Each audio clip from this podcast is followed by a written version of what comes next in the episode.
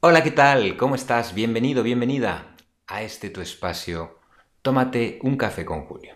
Un espacio que hemos creado para ti en busca de compartir diferentes herramientas, diferentes experiencias que hemos podido aprender en nuestro camino a través de lecturas, viajes, reflexiones sobre documentales, sobre películas, sobre charlas con increíbles maestros y maestras de vida, en busca de mejorar nuestra calidad de vida de descubrir quiénes somos realmente y de vivir de una manera más plena, sin miedo a no ser suficiente y sobre todo orientados al tiempo presente.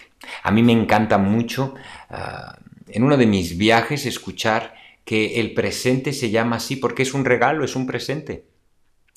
Y por tanto uh, hay que aprender el arte de vivir en el presente. Uh, es el mayor regalo de vida que podremos recibir soltar el pasado y el futuro que solo nos distraen de lo que ocurre en, este momento es vital para mejorar nuestra salud, tanto física como mental. Los tibetanos le llaman el mono loco, una mente que vive atrapada en un pasado que ya no existe, pero que cada vez que recordamos esas experiencias difíciles, traumáticas, volvemos a experimentar en cuerpo y mente esas sensaciones, causándonos mucho daño o un futuro incierto está lleno de peligros y de incertidumbre, que no ha sucedido aún, pero que experimentamos como si ya fuese una realidad. Y ambos nos alejan de la experiencia del presente. Por eso te recomiendo que la respiración será ese ancla que nos mantendrá en tiempo presente para disfrutar de lo que sucede aquí y ahora. Esa frase que hoy está tan de moda. De hecho, Ah, vivir en el aquí y en el ahora es fundamental para poder experimentar la vida. La vida sucede en el presente. La vida jamás sucede en el pasado o en el futuro. Y la respiración, la mayor herramienta para anclarnos a tiempo presente. Así que, ¿por qué no practicar escuchando ah, este espacio con una clara orientación a observar tu respiración? Observar cómo entra el aire por ambas fosas nasales. Observar cómo sale el aire por ambas fosas nasales. Y si te distraes con cualquier pensamiento ajeno al tema que estamos hablando aquí, vuelve la atención si lo deseas a tu respiración y observa cómo tu mente vuelve al presente, cómo vuelves a un estado de concentración, cómo vuelves a un estado de plenitud, saliendo de esa vida del mono loco, solo distrayéndote en el pasado y en el futuro en cosas que no suceden. No están sucediendo. Recuerdo aún a mi maestro de yoga Navin que me decía en la India, ah, la persona más importante del mundo eres tú. El lugar más importante del mundo es este. Y el momento más importante de mi vida es el que estoy viviendo ahora. Era una enseñanza de lo importante que era vivir en presente. No significaba que sus seres queridos no eran importantes, que sus proyectos no eran importantes, no significaba que yo fuese la persona más importante del mundo para su vida, simplemente me estaba dando una instrucción o una enseñanza de Ahora es lo que está sucediendo, Julio. Por tanto, esto es lo más importante de nuestras vidas para nosotros, porque es lo que estamos experimentando en presente. El futuro ya llegará. Y cuando el futuro se convierta en presente, será lo más importante que tendremos que experimentar. Qué difícil, qué difícil, porque inclusive cuando me habla un amigo, o cuando estoy leyendo un libro, o cuando veo una película, mi mente fluye libremente. Y esto era otra de las cosas que me apasionó en mis primeros viajes a la India. El descubrir que los grandes maestros del yoga, de la meditación, o en Nepal con mis maestros tibetanos y mis maestras tibetanas, eh, todos coincidían en algo, que nadie sabe de dónde surge el pensamiento. Y por tanto reflexionaba, si nadie sabe de dónde surge el pensamiento, si nadie conoce cómo surgen los pensamientos, ¿por qué yo quiero controlarlos? Y la respuesta que me dio mi maestro fue no intentes controlarlos, es imposible. Lo que puedes hacer es respirar, ser consciente de tu respiración, mantenerte muy presente y soltar esos pensamientos. Darte cuenta, Julio, que tú no eres esos pensamientos. Qué difícil, pero qué emocionante. es tan importante vivir en el presente. Y esta es la intención de este primer capítulo. Hoy en día, desafortunadamente, podemos percibir que el mundo se ha vuelto un mundo lleno de estrés, de ansiedad, de tristeza, de enfado. Las personas hemos salido de una época muy compleja el COVID, uno de los momentos más difíciles que he podido experimentar en mi vida. Hace unos pocos días ah, fui a una conferencia que desarrolló Marian Rojas. ¡Wow! ¡Qué emocionante! ¡Qué increíble el conocimiento que tiene esta gran psiquiatra española! Y ella nos hablaba de los efectos que todos experimentamos hoy en día después de la experiencia COVID grandes cantidades de cortisol en cuerpo debido a esa experiencia de miedo que proyectamos durante todo el día.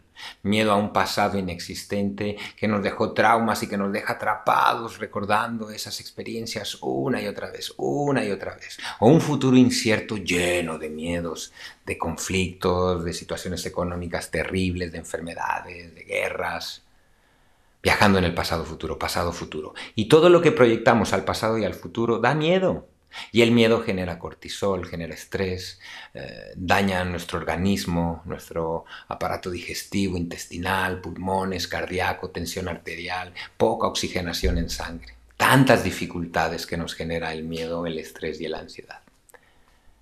Además, a nivel mental, eh, generando cada vez más fluctuación de pensamientos compulsivos repetitivos, es como si ah, el conflicto que tuve fue ver a mi madre en un ah, féretro porque ha muerto, durante los siguientes días, semanas, meses, es como si esa imagen estuviese pegada a mi mente repetitivamente, causándome mucho dolor, mucha tristeza, mucho enfado, mucho caos. Pasado, futuro, pasado, futuro, pasado, futuro. Alejándonos de la experiencia del presente, que es la única real. Pues si sumamos estas grandes cantidades de cortisol, como ella menciona en esta conferencia tan increíble, ah, sumamos que la fórmula como la combatimos es con eh, conexiones compulsivas a un teléfono móvil a través de sus aplicaciones, juegos, tabaco, alcohol, eh, lo cual genera dopamina en nosotros.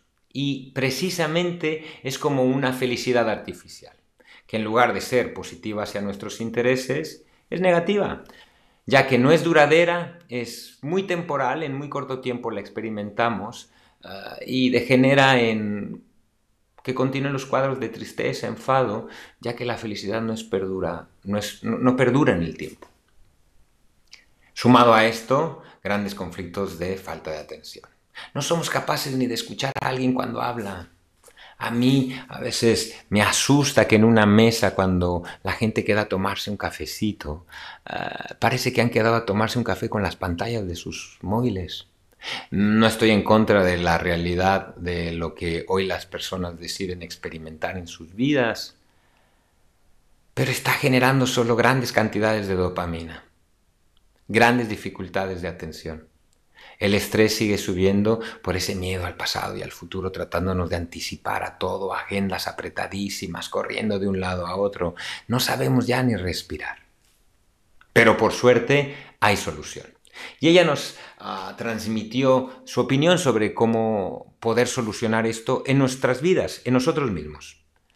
Deporte, meditación, yoga, lecturas, pensamientos positivos, abrazos, mirarnos a los ojos, mirar a los ojos a tu mascota, a tu perrito, a tu gatito. Todo eso genera justo esa felicidad duradera. Es como si fuera una medicina emocional. Es como si combatiera el miedo, el estrés y la ansiedad. Por tanto, es fundamental que si tú deseas que cambie tu vida, cambies tu forma de ver la vida. Que si tú deseas cambiar el mundo, cambie tu forma de ver el mundo. Pero sobre todo, si tú deseas cambiar de esos estados de tristeza, de enfado, de ansiedad, has de cambiar tu forma de vivir. Porque solo en la acción generas transformación.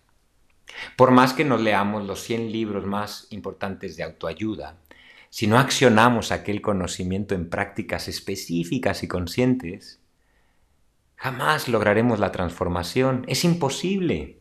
Es imposible, si no vas al gimnasio, hacer que tus músculos crezcan.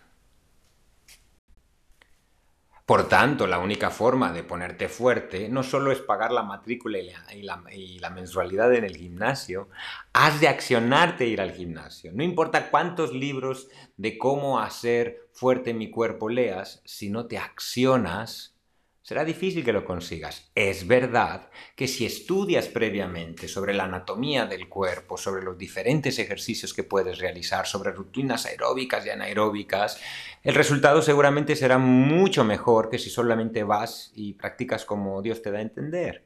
Por tanto, conocimiento es fundamental para poder avanzar con más velocidad, con más calidad, pero la acción debe de realizarse para poder consolidarla transformación. Si no nos volvemos enciclopedias con patas llenas de conocimiento cada vez más confundidos, cada vez más caóticos y cada vez con más estrés, con más ansiedad. Por eso al salir de esta hermosa conferencia donde se hablaron de muchísimos temas y te invito a que descubras mucho del conocimiento que ella puede aportar en, distintos medios, ah, mi reflexión personal era cómo puedo realizar esto este conocimiento en un proyecto personal? ¿Cómo lo puedo accionar? Y recordaba, pues una de las herramientas que trabajo con las personas que comienzan sus procesos de desarrollo personal con nosotros. Está basado en una enseñanza del Buda, eh, el camino del medio, la importancia del equilibrio en tu vida.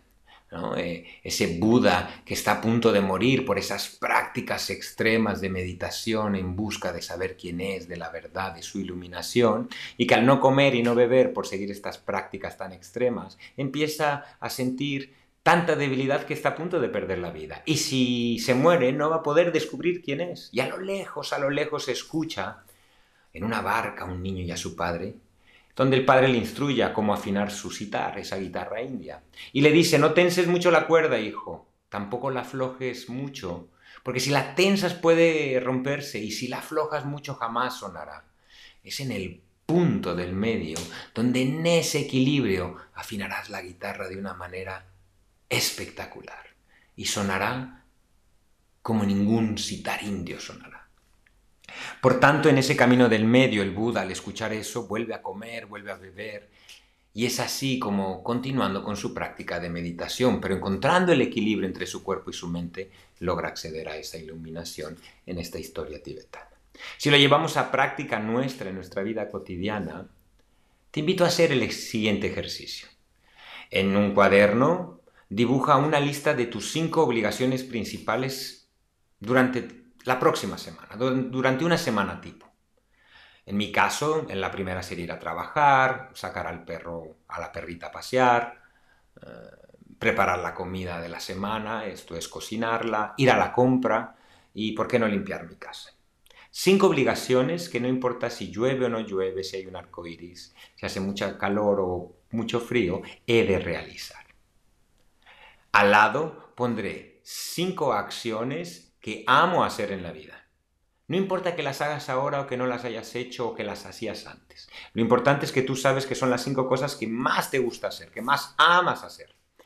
En mi caso podría poner correr, practicar yoga, leer, eh, tomar un café con mis amigos y, ¿por qué no, eh, ir al partido de la Peña de este fin de semana, equipo de baloncesto de Badalona. Una vez tengo pintadas mis cinco tengo y mis cinco quiero, es tiempo de ponernos manos a la obra para planificar y desarrollar nuestro plan. Iremos a la agenda de la semana y dibujaremos primero los espacios en el horario de mis cinco obligaciones principales. Si mi horario de trabajo es de 9 a 4 cada día de lunes a viernes, pues haré, pintaré eso primero en mi horario. Luego definiré cuándo voy a hacer la cocina, la compra, la limpieza, la, etcétera, etcétera. Una vez terminado mis obligaciones, estas cinco principales, trataré de generar espacio para practicar mis cinco placeres, las cinco cosas que amo. Mi recomendación es que empieces de menos a más. Esto es, si amas correr pero llevas años sin correr, ¿qué te parece comenzar por dos días a la semana 10 minutos? Si nunca has meditado pero tú amas ese estado de meditación, comenzaremos diariamente 5 minutos al día. ¿Y qué tal tomar un café con tus amigos? Agendarte ya en una cita en un grupo de WhatsApp con tus amigos para quedar el próximo viernes a las 7 de la tarde. Al planificarlo en tu agenda semanal, de cierta manera estás logrando un compromiso contigo. Y al comprometerte contigo, planificarlo y generar ese espacio prioritario en tu semana, te recomiendo no ser muy ambicioso al inicio y dejar tiempo y espacio entre las actividades para que el estrés eh, no vuelva a tu vida por exceso de actividades. Una vez pintadas, es tiempo de intentar hacer lo mejor que puedas. A veces surgirán situaciones que evitarán que puedas desarrollar tu plan. No te preocupes, apunta qué fue lo que sucedió si alguna de las acciones planificadas no pudiste realizarlas. ¿Por qué? Porque así sabrás cuál es el obstáculo o cuál es la situación que te está evitando desarrollar aquellas actividades que tú declaras que amas hacer. En el equilibrio empezarás a experimentar una forma de vivir mucho más placentera. Una persona que solo vive llena de obligaciones es una persona con muy poca capacidad de sonreír, de disfrutar. ¿Por qué? Porque siempre siente que la vida es una obligación. Imagina trabajar 17 horas al día y solo dormir el resto de tu tiempo. Por contra, una persona que solo vive en el placer, eh, la mejor ejemplo que te puedo dar es el siguiente. Imagina que pides el pastel que más te gusta, una rebanada del pastel que más te gusta en la vida. Y coges una cucharada. Mmm, riquísimo. ¿Y qué tal otra? Mmm, delicioso. Y tres cucharadas, wow. Y cuatro, y cinco, y otro trozo de pastel, y tres trozos de pastel, y medio pastel. ¿Y qué tal el pastel entero? ¿Y qué tal dos pasteles? Y ahora tres pasteles, acabarás en un hospital con una enfermedad importante. ¿Por qué? Porque en el exceso del placer también es contraproducente a nuestros intereses. Por tanto, es en el punto del medio, en ese equilibrio, donde encontramos la felicidad, donde encontramos una puerta que se abre para descubrir nuestro verdadero ser. No venimos a este mundo solo a tener obligaciones, no venimos a este mundo a solo tener placeres, venimos a vivir en equilibrio. Tengo y quiero en equilibrio.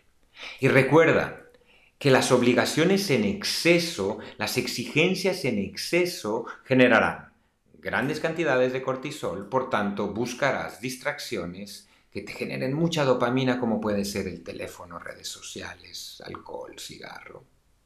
Y finalmente grandes cuadros de falta de atención. Por contra, si en tu vida equilibras con deporte, meditación, yoga, ejercicios de respiración, lecturas positivas, Muchos te quiero, muchos perdóname, muchos abrazos, mucho mirar a los ojos, mucho ver el amanecer o un atardecer, o el contacto descalzo de andar en la playa o en la naturaleza. Lo que harás es ir en contra de eso y equilibrarte en tu vida, sentirte más fuerte, más pleno, más presente y por tanto comenzar ese viaje hacia tu interior, ese viaje de vuelta a reconocer quién eres a volver a vivir como tú quieres, como tú eres. Eliminando esos personajes dramáticos llenos de caos, de dolor, de enfado, de drama. Hay que recuperar el equilibrio en la vida. Y recuerda, esto es algo que a mí me encantó escuchar de uno de los viajes que hice a India. El ser humano solo tiene la capacidad de controlar tres cosas realmente. Sus actitudes, sus creencias y sus acciones. El resto y sobre todo todo lo que está fuera de nosotros es incontrolable. A la fecha nadie ha podido ir al mar, nadie ha podido ir al mar conmigo y abrir ese mar para que yo camine hasta Mallorca, como lo hizo Moisés. Nadie ha podido, ¿por qué? Porque no tenemos capacidad de control externo, pero sí puedes cambiar tu actitud, una actitud más positiva, una actitud de creer que sí puedes, que sí puedes ser feliz, que la vida vale la pena, que ver un amanecer es uno de los mayores regalos, que el presente es el regalo de regalos, una actitud de creer en ti, de creer en la vida, de creer en los tuyos. Dos, creencias que te aporten cosas positivas en la vida. Recuerda que somos un cúmulo de creencias de otros. De pequeño todo el mundo influyó para mí para que yo tuviera unas ciertas tipos de creencias por el lugar en el que nací o por mi familia. Por mi entorno cultural, por la escuela a la que fui, por los amigos que tuve.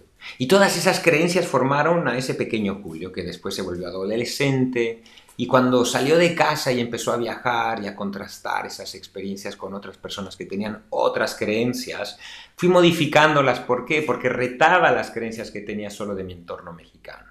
De repente me vi viviendo en Canadá y abriendo mucho mi forma de experimentar la vida, de entender la vida, influido por otras personas que tenían otras creencias. Al viajar hacia Europa, nuevamente esas creencias se fueron modificadas. Y en India, en Nepal, en Asia o en cualquier lugar donde he podido descubrir eh, nuevas formas de entender la vida, eh, nuevas eh, formas de relacionarse con la comunidad, ha influido en mis creencias. Por tanto, las creencias son modificables, pero he de encontrar las creencias que son sanas y positivas para mí. ¿Cómo? Al practicarlas, tercer paso, las acciones, evalúo si realmente me hacen feliz o no. Y si me hacen feliz, significa que estas acciones son adecuadas para mí siempre y cuando no hagan daño a terceros. Esta fue la instrucción que recibí. Y me pareció maravillosa. Cambia tu mundo, Julio, y el mundo cambiará ante tus ojos. Cambia tu percepción de la vida y la vida cambiará completamente en ti. Por tanto, el viaje del héroe, de la heroína, ese viaje hacia nuestro interior, es un viaje de descubrir que lo que nos habita está bien, que podemos cambiar a mejores formas de experimentar la vida, que podemos soltar estos pensamientos compulsivos que nos distraen de la vida, que para, para eso la respiración es la mayor herramienta que nos ancla al tiempo presente pero sobre todo que de estar dispuesto a modificar mis actitudes por actitudes más positivas, mis creencias por creencias que me convengan más en cuanto a mi felicidad y en mi convivencia con otros, y empezar a accionarme en esa dirección para lograr la transformación. Imagina una semana en la que practicas deporte, meditas, quedas con amigos, ríes, te abrazas con tus seres queridos, no te dejas ningún perdóname, ningún te quiero, donde meditas, donde practicas yoga, donde te nutres bien tu cuerpo y además tienes tu trabajo y tienes tus retos y tus proyectos, todo en equilibrio.